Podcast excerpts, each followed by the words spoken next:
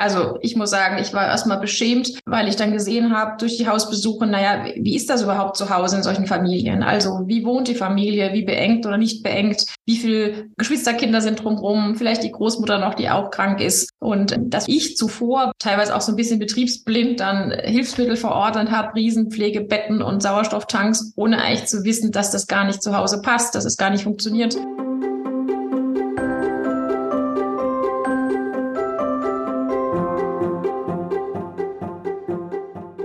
Willkommen zur 29. Folge des Mein Herz lacht Podcasts, dem Podcast für Eltern, die Kinder mit Behinderung oder einer chronischen oder seelischen Krankheit haben. Christine ist wieder am Mikrofon. Krankenhausaufenthalte kennen Eltern zur Genüge. Sie kosten oft sehr viel Kraft. Und Eltern haben oft das Gefühl, nicht gehört zu werden oder für Rezepte, Atteste und Verordnungen stundenlang in Warteräumen oder Warteschleifen festzuhängen, nur um am Ende doch eine Ablehnung der Krankenkasse zu bekommen. Auch achtlos herausgehauene Sätze wie es könnte ein Hirntumor sein, selbst wenn die Diagnose noch gar nicht feststeht, machen Eltern zu schaffen. Viele wünschen sich mehr Einfühlungsvermögen und Gespräche, die nicht nur zwischen Tür und Angel stattfinden. Auf der anderen Seite haben Ärztinnen mit Zeitdruck, Personalmangel und Hunderten von Aufgaben zu kämpfen. Mit der Ruhe ist es schnell dahin, wenn alle fünf Minuten jemand mit dem nächsten Anliegen oder einem akuten Notfall um die Ecke kommt. Dabei wollen Eltern und Ärztinnen doch genau dasselbe, nämlich, dass es den Kindern gut geht. Wie die Kommunikation besser gelingen kann, darüber haben wir mit Dr. Claudia Blattmann vom Klinikum Stuttgart gesprochen. Sie kennt nämlich beide Seiten. Mit ihrem ambulanten Palliativteam hat sie viele Familien zu Hause besucht und diese Hausbesuche haben ihren Blick verändert. Was sie sich nun von beiden Seiten wünscht, das erzählt sie uns in dieser Podcast-Folge. You've been down this road for far too long. He left your love behind. But still you keep on crawling back, despite the pain inside. Hallo Frau Dr. Blattmann, herzlich willkommen in unserem Podcast. Sie sind ja die ärztliche Direktorin der Kinderonkologie am Klinikum Stuttgart und haben aber früher auch sehr viel mit Eltern chronisch kranker Kinder zu tun gehabt. Erklären Sie uns doch mal, was hat es denn damit auf sich? Gerne und Ihnen auch guten Morgen, Frau Hardig. Ja, ich bin einerseits Fachärztin für Kinder, Hämato und Onkologie, aber auch weitergebildet in Palliativmedizin. Und ich habe hier am Klinikum Stuttgart vor jetzt sieben Jahren das ambulante Kinderpalliativteam KIPACT aufgebaut und bis vor zwei Jahren auch geleitet, bis ich dann ärztliche Direktorin wurde. Ja, und habe im Rahmen da meiner Tätigkeit bei KIPACT sehr viele Kinder im Umkreis von Stuttgart eben betreut. Das war ja, glaube ich, gar nicht so einfach, das aufzubauen und hat sich auch ein bisschen hingezogen, bis das dann alles mal so ins Laufen gekommen ist. Warum haben Sie denn gesagt, das Thema ist Ihnen trotzdem so wichtig, dass Sie da vielleicht auch, ich will jetzt nicht sagen gegen Widerstände, aber dass Sie einfach diesen Weg immer weiter verfolgt haben? Das Thema war mir mit meiner zunehmenden Arbeitslaufbahn sehr, sehr wichtig, weil ich eben erlebt habe, in der Kinderonkologie überwiegend, aber auch in anderen Abteilungen, dass es immer wieder furchtbar war für uns als Ärzte, den Kindern, wenn es ihnen schlecht ging, zu sagen zu müssen, ja, ihr müsst leider im Krankenhaus bleiben, weil es zu Hause keine Möglichkeit gibt, keine ärztliche Versorgung, keine Pflegekräfte, keine Teams, die eben die Versorgung von schwerstkranken Kindern zu Hause sichern können. Und das fand ich furchtbar, weil, weil den einzigen Wunsch, den solche Kinder haben, ist wirklich zu Hause sein zu können, bei der Familie, im Kreis der Familie. Und das hat mich dann motiviert, von Heidelberg nach Stuttgart zu kommen und dieses Team hier aufzubauen. Das habe ich nicht alleine aufgebaut. Wir haben damals im Schulterschluss mit allen vier Unikliniken in Baden-Württemberg, also Ulm, Freiburg, Tübingen und Heidelberg, haben wir zusammen das aufgezogen. Das hat sehr viel Zeit gebraucht, sehr viel Druck. Hauptthema war im Grunde das Problem der Finanzierung, also viel große Kämpfe mit den Krankenkassen, die da erstmal nicht so richtig gewillt waren. Es hat sich über viele Jahre hingezogen, aber wir waren eben alle motiviert. Am Ende haben wir es geschafft und da bin ich auch ein bisschen stolz drauf. Und können Sie da noch mal ein bisschen erklären, wie das so abgelaufen ist? Also sind Sie dann als Ärztin mit einem kleinen Team nach Hause gekommen zu den Kindern bei den Eltern oder wie groß waren so die Teams? Wie, wie lief das ab, diese ambulante Betreuung? Es gibt in Baden-Württemberg fünf solcher Teams. Die Krankenkassen haben uns damals gesagt, dass die Bedingung ist, dass wir diese Teams überhaupt haben dürfen und dass die auch bezahlt werden, dass wir in ganz Baden-Württemberg eine Flächendeckung anbieten können. Das heißt, jedes Kind in Baden-Württemberg hat ein Recht und auch ein Team, das dieses Kind zu Hause versorgen wird und kann.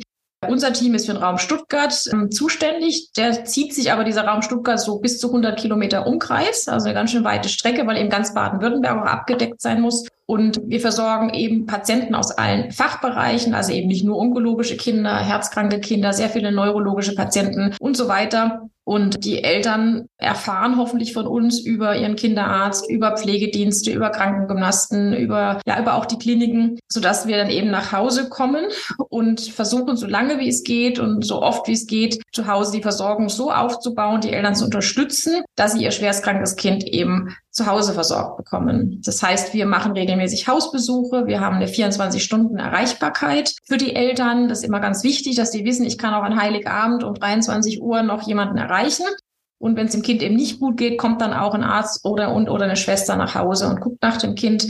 Unser Ziel ist immer, dass wir möglichst vor Ort Systeme aufbauen mit Hilfen vor Ort, also dem Kinderarzt oder Hausarzt, dem Pflegedienst vor Ort, Physiotherapie vor Ort und unter Bereitstellung von Hilfsmitteln einfach den Eltern so viel an die Hand zu geben, dass sie lange Zeit auch alleine agieren können und immer im Notfall uns eben auch dazu rufen können. Und ich glaube, das ist ein ganz gutes System. Also die Rückmeldungen der Eltern sind da durchweg positiv. Ja, ich kann mir vorstellen, Sie haben ja schon gesagt, dass sich das viele Kinder wünschen, aber ich glaube auch viele Eltern wünschen, weil man sich ja doch oft zu Hause am wohlsten fühlt und nicht so das Gefühl hat, ich bin jetzt irgendwie im Krankenhaus, wo man ja immer als krank, ne, also das ist ja schon so diese ganze Umgebung. Wie war das denn für Sie? Sie haben dann ja bestimmt sehr, sehr viele Familien und Eltern kennengelernt. Und hat das auch irgendwie Ihren Blick als Ärztin verändert? Ja, auf jeden Fall. Also ich muss sagen, ich war erstmal beschämt, weil ich dann gesehen habe durch die Hausbesuche, naja, wie ist das überhaupt zu Hause in solchen Familien? Also wie wohnt die Familie, wie beengt oder nicht beengt? wie viele Geschwisterkinder sind drumherum, vielleicht die Großmutter noch, die auch krank ist.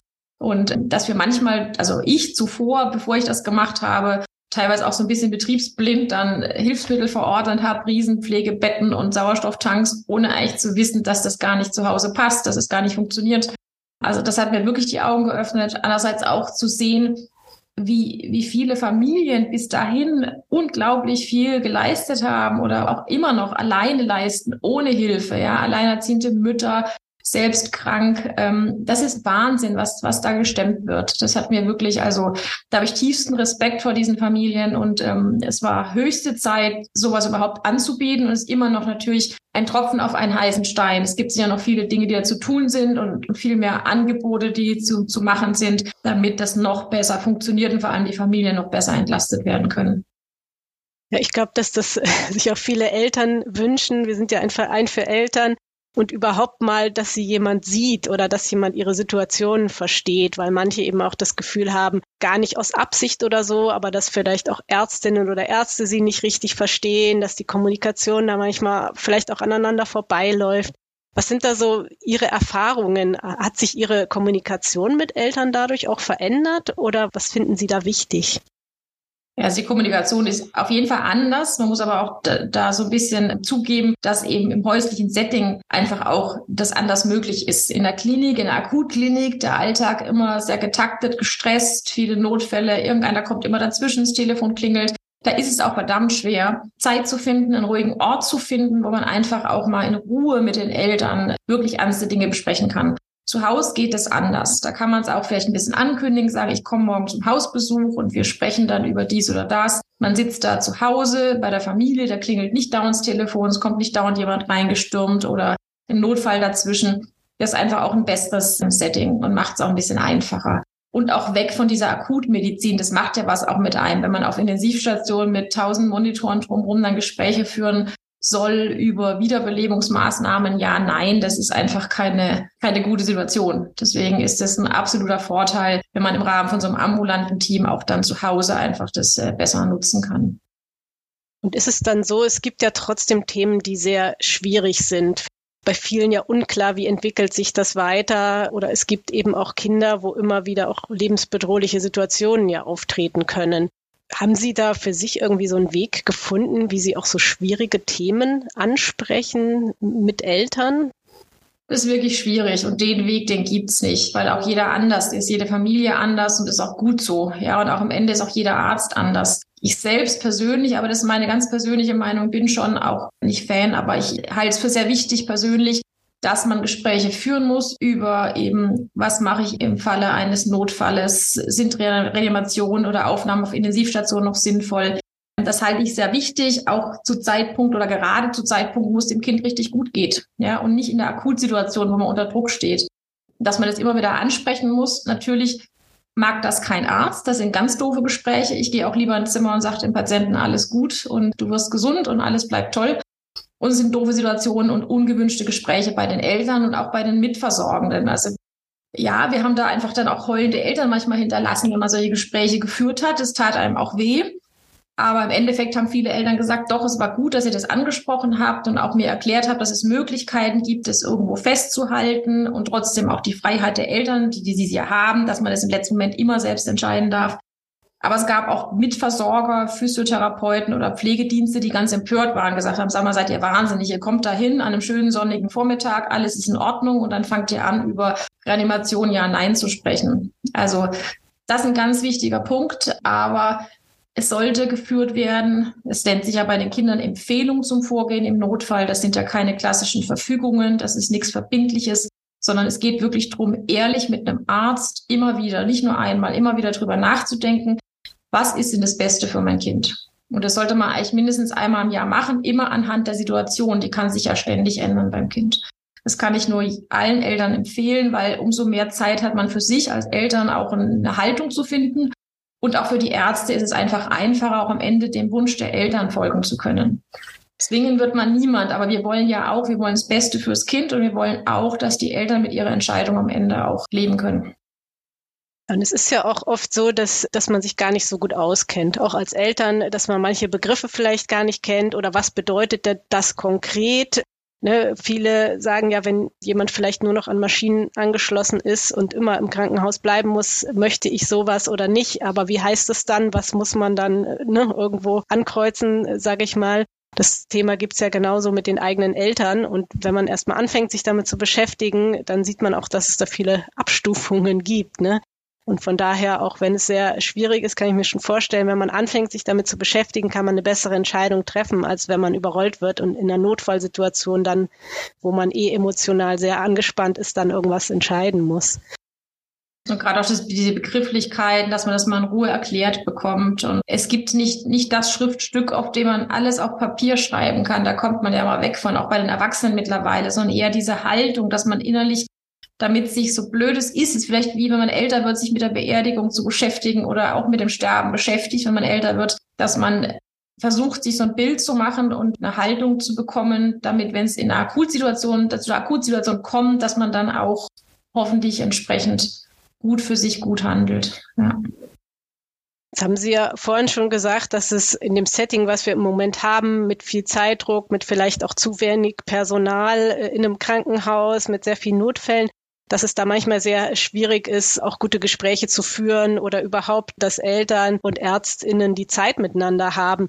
Sehen Sie denn da trotzdem eine Möglichkeit, auch wenn man jetzt nicht dieses ambulante Setting mit den Hausbesuchen hat, da was zu verbessern? Ja, das sehe ich schon. Da ist Luft nach oben. Wir hier im Olga Hospital haben das Ziel gehabt in den letzten Jahren, dass wir versuchen, möglichst viele Mitarbeiter, ärztliche Kollegen, Schwestern palliativmedizinisch weiterzubilden dass die einfach auch diese Kurse machen. Das ist so ein Kurs, der sich über ein Jahr hinzieht mit Blog-Workshops. Das ist einfach sehr hilfreich, dass man auch sich damit auseinandersetzt und dass wir auch hier entsprechende Fortbildungsangebote auch anbieten, auch da Aufklärung leisten. Da ist Luft auf jeden Fall und sich immer wieder auch zu zwingt, dass diese Gespräche halt sein müssen, diese unangenehmeren Gespräche oder auch einfach dieses Zeit nehmen, dass das nichts ist wie ein OP-Aufklärungsgespräch, nochmal so schnell zwischendurch und in einem 15-Minuten-Slot, sondern ja, dass es Gespräche gibt, da gehe ich ins Zimmer und weiß nicht, ob ich nach einer Stunde oder nach zwei Stunden wieder rauskomme. Und das ist einfach, da hat der Patient ein Recht drauf, ja, dass man sich die Zeit nehmen muss. Aber es ist schon schwer, das ist eine Gratwanderung und klar, Sie haben es angesprochen, wir haben natürlich einen dramatischen Personalmangel und viel, viel Arbeit und das ist manchmal wirklich nicht leicht im Alltag. Ja, wir hören nämlich manchmal von Eltern, dass sie es auch einfach schön finden würden, wenn sich zum Beispiel ein Arzt hinsetzt ne, und so auf Augenhöhe ist und eben nicht so noch in der Tür steht und schon im Gehen ist oder überhaupt auch das Kind wahrnimmt und nicht so darüber spricht, als wäre das irgendwie gar nicht da, ne, wenn es mit im Raum ist oder so. Also manchmal können es ja auch Kleinigkeiten sein, die die Atmosphäre schon so verbessern. Haben Sie da vielleicht noch irgendwie ein, zwei Tipps oder so? Ja, also ja, also ich glaube natürlich ganz viel macht die Person, der Arzt selbst aus, dass man wirklich den Familien zuhört. Und das manchmal gar nicht so leicht, muss ich zugeben. Da braucht es, glaube ich, auch mehr Erfahrung. Für einen jungen Arzt ist es schwieriger zu erkennen, wie tickt denn die Familie.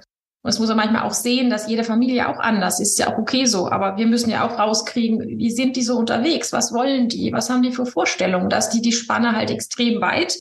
Und als Arzt sehe ich schon so, dass man möglichst immer mit im Konsens mit der Familie, nie gegeneinander. Das bringt ja nichts. Das hilft dem Kind auch nicht. Aber das rauszukriegen. Und manchmal hat man auch noch zwei Elternteile, die gegeneinander sind oder doch die Oma, die von außen noch dagegen schießt. Das ist manchmal ganz schön tricky und, und braucht mehrere Gespräche oder auch die Unterstützung dann von einem Psychologen dazu. Oder wenn es eben hart auf hart kommt, auch mal eine Ethikberatung für das Team, um zu gucken, wie, wie gehen wir damit um. Ansonsten im Gespräch eben das Verständnis für die Eltern haben, zuhören, zu akzeptieren, dass es unterschiedliche Wünsche gibt, unterschiedliche Religionen, Glaubens- und, und Vorstellungen überhaupt, dass man wirklich guckt, dass man nicht auf dem Flur steht. Ja, das sollte man wirklich merken, dass man so ein Gespräch nicht auf dem Flur oder nicht vor dem Klo führt, sondern wirklich einen ruhigen Raum. Und wenn es, ich weiß es nicht, wenn es so nur die Abstellkammer ist, aber irgendein ruhiger Ort, wo man die Tür zumachen kann und nicht irgendwie Leute noch vorbeilaufen. Und dass man auch den Moment erwischt. Das ist manchmal auch wichtig, dass, dass ich gemerkt habe, wenn man Hausbesuche macht, und ich habe mir so innerlich vorgenommen, so, oh, heute spreche ich das und das an, und man kommt dann in die Familie und da ist halt gerade Chaos, ja, weil das Geschwisterkind kreischt, der Hund bellt und ich weiß es nicht, das Telefon klingelt. Dann muss man auch mal sagen, ich verschiebe das. Ja, es muss manchmal auch der richtige Moment sein. Und das ist manchmal halt auch schwierig für einen Arzt. Ich nehme mir das vor, jetzt habe ich eine Stunde Zeit und dann gehe ich da in das Patientenzimmer auch rein und merke, in dem Moment ist die Mutter gar nicht dafür bereit. Die, ist, die kann das jetzt gerade gar nicht. Dann muss ich es halt auch akzeptieren und wieder gehen und gucken, dass ich eine neue Stunde, halbe Stunde finde, um, um das zu besprechen. Das ist wirklich wichtig, weil je besser das Gespräch läuft, umso mehr erreicht man auch. Es bringt nichts, ein Gespräch so zu erzwingen und dann auseinanderzugehen und am Ende nur Clinch zu haben und ja, mit den Eltern sich zu überwerfen. Also das ist also manchmal der richtige Zeitpunkt, die richtige Wortwahl. Aber das ist halt, muss ich auch wieder sagen, als, als Arzt, man ist ja auch Mensch. Und es gibt halt auch Tage, wo man das einfach auch nicht so kann. Da ist man so unter Strom oder mit seinen Gedanken woanders oder hat vielleicht selbst privat irgendein Problem. Dann kann man es manchmal auch gar nicht tatsächlich. Oder man trifft in dem Moment einfach nicht die richtigen Worte. Soweit ist es manches planbar, aber nicht alles. Ja, das ist klar. Und ich glaube, es hilft auch schon, wenn so ein bisschen das gegenseitige Verständnis wächst. Ne? Also genauso wie Eltern vielleicht irgendwann mal an einem Tag empfindlicher sind und was dann ganz anders verstehen, als sie es sonst verstehen würden. Genauso wie vielleicht ein Arzt oder ein Arzt vielleicht auch sagt, glaube, das wünschen sich manchmal Eltern, okay, da habe ich auch einen Fehler gemacht oder das habe ich vielleicht an, falsch eingeschätzt oder so, ne? Weil manche immer noch so dieses Bild haben, ja, vielleicht nicht mehr von den Göttern in Weiß, aber schon so, wenn ein Arzt oder Ärztin was sagt, dann ist es so. Aber auch viele Eltern das Gefühl haben, dass die Intuition sehr viel bei den Kindern bringt, zu wissen, was braucht mein Kind jetzt wirklich und das ist nicht immer nur Schema F oder so. Ne? Das ist ja nie Schema F bestimmt nicht. Und natürlich, also ein Ratschlag ist vielleicht auch noch, den ich auch den jüngeren Kollegen gerne gebe, dass die Eltern schon ganz, ganz wichtige, ernstzunehmende Partner sind. Also die kennen ihr Kind am besten. Also wenn eine Mutter sagt, meinem Kind geht's nicht gut, dann hat man es erstmal ernst zu nehmen. Ja, weil die ist jeden Tag am Bett. Wir kommen da vielleicht einmal die Woche eine Stunde vorbei und dass man das auch ernst nimmt. Andersrum erwarte ich immer auch von den Eltern, dass sie eine gewisse Bereitschaft haben, auch dann Ratschläge, Hilfen anzunehmen. Und leider erlebe ich oft auch, oder habe ich oft im Alltag auch erlebt, dass manchmal die Familien klar schon so verhärtet waren, weil sie irgendwie wenig Hilfen bekommen haben und sehr alleine gelassen gearbeitet haben, dass sie irgendwann gar nicht mehr bereit waren, irgendwas zu verändern. Die konnten das gar nicht mehr annehmen. Wenn jemand kam, gesagt hat, machen Sie es doch mal so. Und also das ist eine ist wirklich zu sehen, dass die Eltern ihr Kind wirklich gut kennen und ein gutes Gefühl haben, das ernst zu nehmen. Andersrum aber auch erwarten zu dürfen, dass wenn man dann Empfehlungen hat, dass die auch nicht komplett, aber teilweise auch dann umgesetzt werden. Ja, es ist, glaube ich, so, dass viele Eltern das Gefühl haben, dass sie schon im Alltag sehr viele Kämpfe bestehen müssen, auch gerade bei den Krankenkassen, wenn es um Thema Hilfsmittel geht oder Dinge, die man beantragt. Und da ist es ja auch oft so, dass man überhaupt mal in diese Sprache reinfinden muss und dass manchmal ganz bestimmte Dinge irgendwo draufstehen müssen, auf dem Rezept zum Beispiel, damit man das bekommt. Wie ist das eigentlich aus Sicht der Ärzte? Kriegen Sie da irgendwelche Schulungen? Kennen Sie sich da aus oder ist das auch für Sie, sage ich mal, Neuland? Also nicht Neuland, aber ich habe es aufgegeben. Das ist also wirklich ein eigenes Studium, eigene Ausbildung. Also verstehen teilweise, aber längst nicht. Wahrscheinlich verstehen es viele Eltern besser wie ein Arzt. Und wir haben einfach extra Sozialarbeiter. Also auch in unserem Palliativteam Sozialarbeiter, auf der Station Sozialarbeiter. Das kann ein Arzt tatsächlich nicht mehr leisten. Und ich finde es auch ganz arg furchtbar, wenn ich damit mal zu tun habe, dass ich mit einer Kasse direkt irgendwas klären muss. Es ist zermürbend und es tut mir für die Eltern unendlich leid, dass das immer bürokratischer, immer diffiziler wird. Das kann man nicht mehr durchblicken. Da muss man im Grunde studiert haben, ja, oder einen ganzen Tag nichts anderes machen. Also da sehe ich auch Luft, aber das, das können wir nicht lösen als Ärzte, Luft nach oben, dass diese Verfahren vereinfacht werden, dass auch wenn so MDK, medizinische Dienstbesuche sind, habe ich auch schon grausige Situationen erlebt, wie Eltern da, also oh, Kinder so abwertend behandelt wurden. Ich fand das ganz traurig. Würden Sie auch Eltern raten, dass sie sich informieren und dann auch eine Ärztin oder einem Arzt äh, sagen, bitte schreiben Sie diesen Begriff drauf? Das ist für uns wichtig, dass draufsteht oder sich mit dem Sozialarbeiter, Arbeiterin abzusprechen? Ich würde mich auf jeden Fall abstimmen mit einem Arzt und wir haben so gemacht, wenn Besuche kamen von der Krankenkasse, Hausbesuche, dass wir dabei waren. Ah, mhm. um dann einfach zu gucken, was wird da gesprochen und dann manchmal auch einzuhaken dann. Also wenn es eine Möglichkeit gibt, eine Chance gibt, dass irgendeiner, auch ein Kinderarzt mal sagt, ich erkläre mich bereit oder zumindest eine Stellung abzugeben, ja, ist sicher hilfreich. Also die Eltern werden auch da leider nicht immer ernst genommen. Wenn, wenn das möglich ist, das wäre natürlich perfekt, wenn jemand, der sich auskennt, dabei sein kann, ja. sage ich jetzt mal so. Und wenn Sie jetzt so, Sie haben jetzt ja schon so viele Jahre Erfahrung mit den Eltern im ambulanten Setting, im Klinik-Setting, also wirklich so einen ganz breiten Blick. Gibt es denn irgendwas, wo Sie sagen, das müsste sich am ganzen System ändern, damit chronisch kranke oder schwer beeinträchtigte Kinder gut versorgt werden können? Also der richtige Weg ist für mich schon die Verlagerung in den ambulanten Bereich, weil diese Kinder sind eben chronisch krank. Das heißt, es muss da funktionieren, die Versorgung, wo die Familien überwiegend eben sind, zu Hause. Also der Schritt ist richtig. Es müsste nur viel mehr solcher Teams geben, beziehungsweise wir sind ja ein spezialisiertes ambulantes Palliativteam. Das heißt, wir kommen dann ins Spiel, wenn es akute Krisen gibt. Es müsste eigentlich solche Teams geben. Wir sagen immer SPZ auf Rädern. Also irgendwelche Teams, die auch zu chronisch kranken Kindern kommen, die nicht in einer akuten Krise sind. Ja, also da gibt es eine Riesengruppe. Ja, die immer wieder die Kinder, die in Rollstühlen sitzen, schwerstkrank, immer wieder in die Klinik gekarrt werden müssen für Routineuntersuchungen. Da wäre eigentlich schön, man würde ja Teams schaffen, die nach Hause kommen und zu Hause diese Routinenuntersuchungen übernehmen, einschließlich der psychosozialen Versorgung.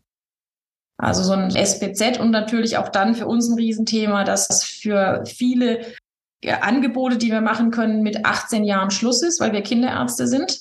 Also SPZ zum Beispiel. Und das ist kaum SPZs gibt für Erwachsene. Und unsere Patienten, unsere chronisch kranken Kinder werden ja nun Gott sei Dank alle älter, weil es eine gute Medizin gibt. Aber mit 18 ist wieder so ein Riesenloch da. Da sind alle überfordert. Die Erwachsenenmediziner kennen die Krankheiten nicht. Die möchten auch diese Patienten nicht. Die sind anspruchsvoll. Die haben Eltern mit dabei. Das ist alles anstrengend. Ja, das ist ein riesen, riesen Problem. Man kriegt diese Kinder nicht, wir sagen, irgendwo weiterhin transitioniert, also übergeben oder ganz schlecht übergeben an Erwachsenenmediziner. Ja, das ist wirklich ein Riesenproblem, weil dann auch die Eltern, die sich dann ja oft doch noch kümmern, das Gefühl haben, jetzt fange ich nur wieder bei Null an eigentlich, ne? Muss ich wieder alles erklären und dann muss man aber gucken, ne, habe ich dann irgendwelche Vollmachten, weil ne, dann gelten bestimmte Regeln gar nicht mehr, bestimmte Sachen bekomme ich nicht mehr obwohl sich gar nicht so viel geändert hat. Also ist nochmal ein ganz Riesenthema. Ja. Also es gibt noch viel zu tun, da ist viel Luft nach oben, aber man darf auch nicht vergessen, im Vergleich zu anderen Ländern stehen wir ja wieder jetzt nicht schlecht da. Ja, es gibt sicher viele Länder, die deutlich schlechtere medizinische Versorgung haben. Insofern dürfen wir nicht immer nur jammern und es ist schon hilfreich, dass natürlich wir Ärzte und auch eben Elternverbände, Vereine zusammen dafür kämpfen, dass neue Strukturen geschaffen werden. Das ist immer etwas, was Jahre dauert und wo es viel, viel Arbeit bedeutet, aber es lohnt sich.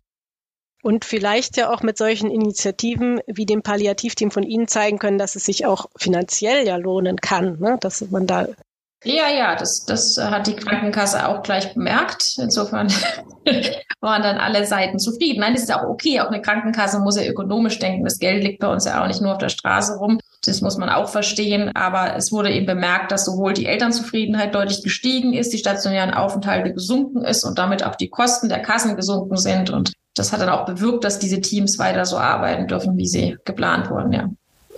Dann hoffen wir einfach, dass das jetzt auch ein Vorbild ist für weitere solche Initiativen, dass wir noch viel mehr solche Teams bekommen und vielleicht eben auch einfach solche SBZ auf Räder-Teams, die dann auch einfach mal zuhören und zu den Eltern kommen, wenn kein akuter Notfall ist. Richtig. Und jetzt haben wir zum Schluss immer noch drei persönliche Fragen. Sie dürfen das auch gerne ganz kurz nur in einem Satz beantworten. Und die erste Frage ist, was bringt Sie total auf die Palme? Oh. Wenn man mein Team oder meine Mitarbeiter zu Unrecht angreift. Also wenn ich das Gefühl habe, dass wir klar aus Frust der Eltern wir dafür schuldig gemacht werden sozusagen, dass also die Wut der Eltern bei uns abgelagert wird. Das, das kann ich nicht haben, weil wir wollen ja helfen und nicht, ja, das finde ich gemein sozusagen. Wenn man das Gefühl hat, wir tun doch alles und trotzdem bekommt man dann eine Wut ab, das bringt mich schon auf die Palme. Und wenn Sie selber eine ganz stressige Situation haben, wie kommen Sie dann am besten wieder runter? Für mich ist es der Sport, dass ich abends, ich fahre mal mit dem Fahrrad zur Arbeit und auch nach Hause, zehn Kilometer und bei Wind und Wetter. Und das brauche ich dann wirklich. Das hilft mir einfach auch mal Ruhe und mich körperlich betätigen, dann kann ich mich wieder beruhigen. Das kenne ich gut, das geht mir nämlich auch so Bewegung, da kann man auch immer gerade auch so Emotionen ganz gut verarbeiten. Und was ist Ihr persönlicher Herzenswunsch? Ja, mein Herzenswunsch ist noch mehr Kinder gesund machen zu können, also Kinder mit Krebs, da haben wir ja Chancen, beziehungsweise Kinder, die mit Krankheiten auf die Welt kommen, zumindest denen ein möglichst normales Leben bieten zu können. Also auch integriert in unsere Welt, integriert in die Schulen, in die Kindergärten, dass die Kinder da auch akzeptiert werden und das Ganze mit nicht so viel Aufwand für die Familien. Ich denke, man kann es ermöglichen, aber es ist ein furchtbarer Kampf für die Eltern und das finde ich extrem schade. Ich würde mir wünschen, dass es, weil wir so eine gute Medizin haben, selbstverständlicher wird, dann auch diese Kinder ja, einzubetten in die Gesellschaft, ins medizinische System und das eben nicht immer nur mit Kampf verbunden und Krieg sozusagen das durchzusetzen. Ja, das ist sehr schön. Da können, glaube ich, ganz viele Eltern mitgehen, die eben das Gefühl haben, dass es genauso abläuft im Moment noch. Und da gibt es auch noch viel zu tun. Aber wir hoffen eben immer, gemeinsam sind wir stark, gemeinsam können wir was verändern, so wie Sie es ja auch gesagt haben, ne? indem wir uns austauschen, indem wir zeigen, wie es besser gehen kann und was wir dafür noch brauchen. Dann sage ich jetzt vielen, vielen Dank für das tolle Gespräch und wünsche Ihnen noch einen schönen Tag. Gerne, Ihnen auch. Danke, tschüss.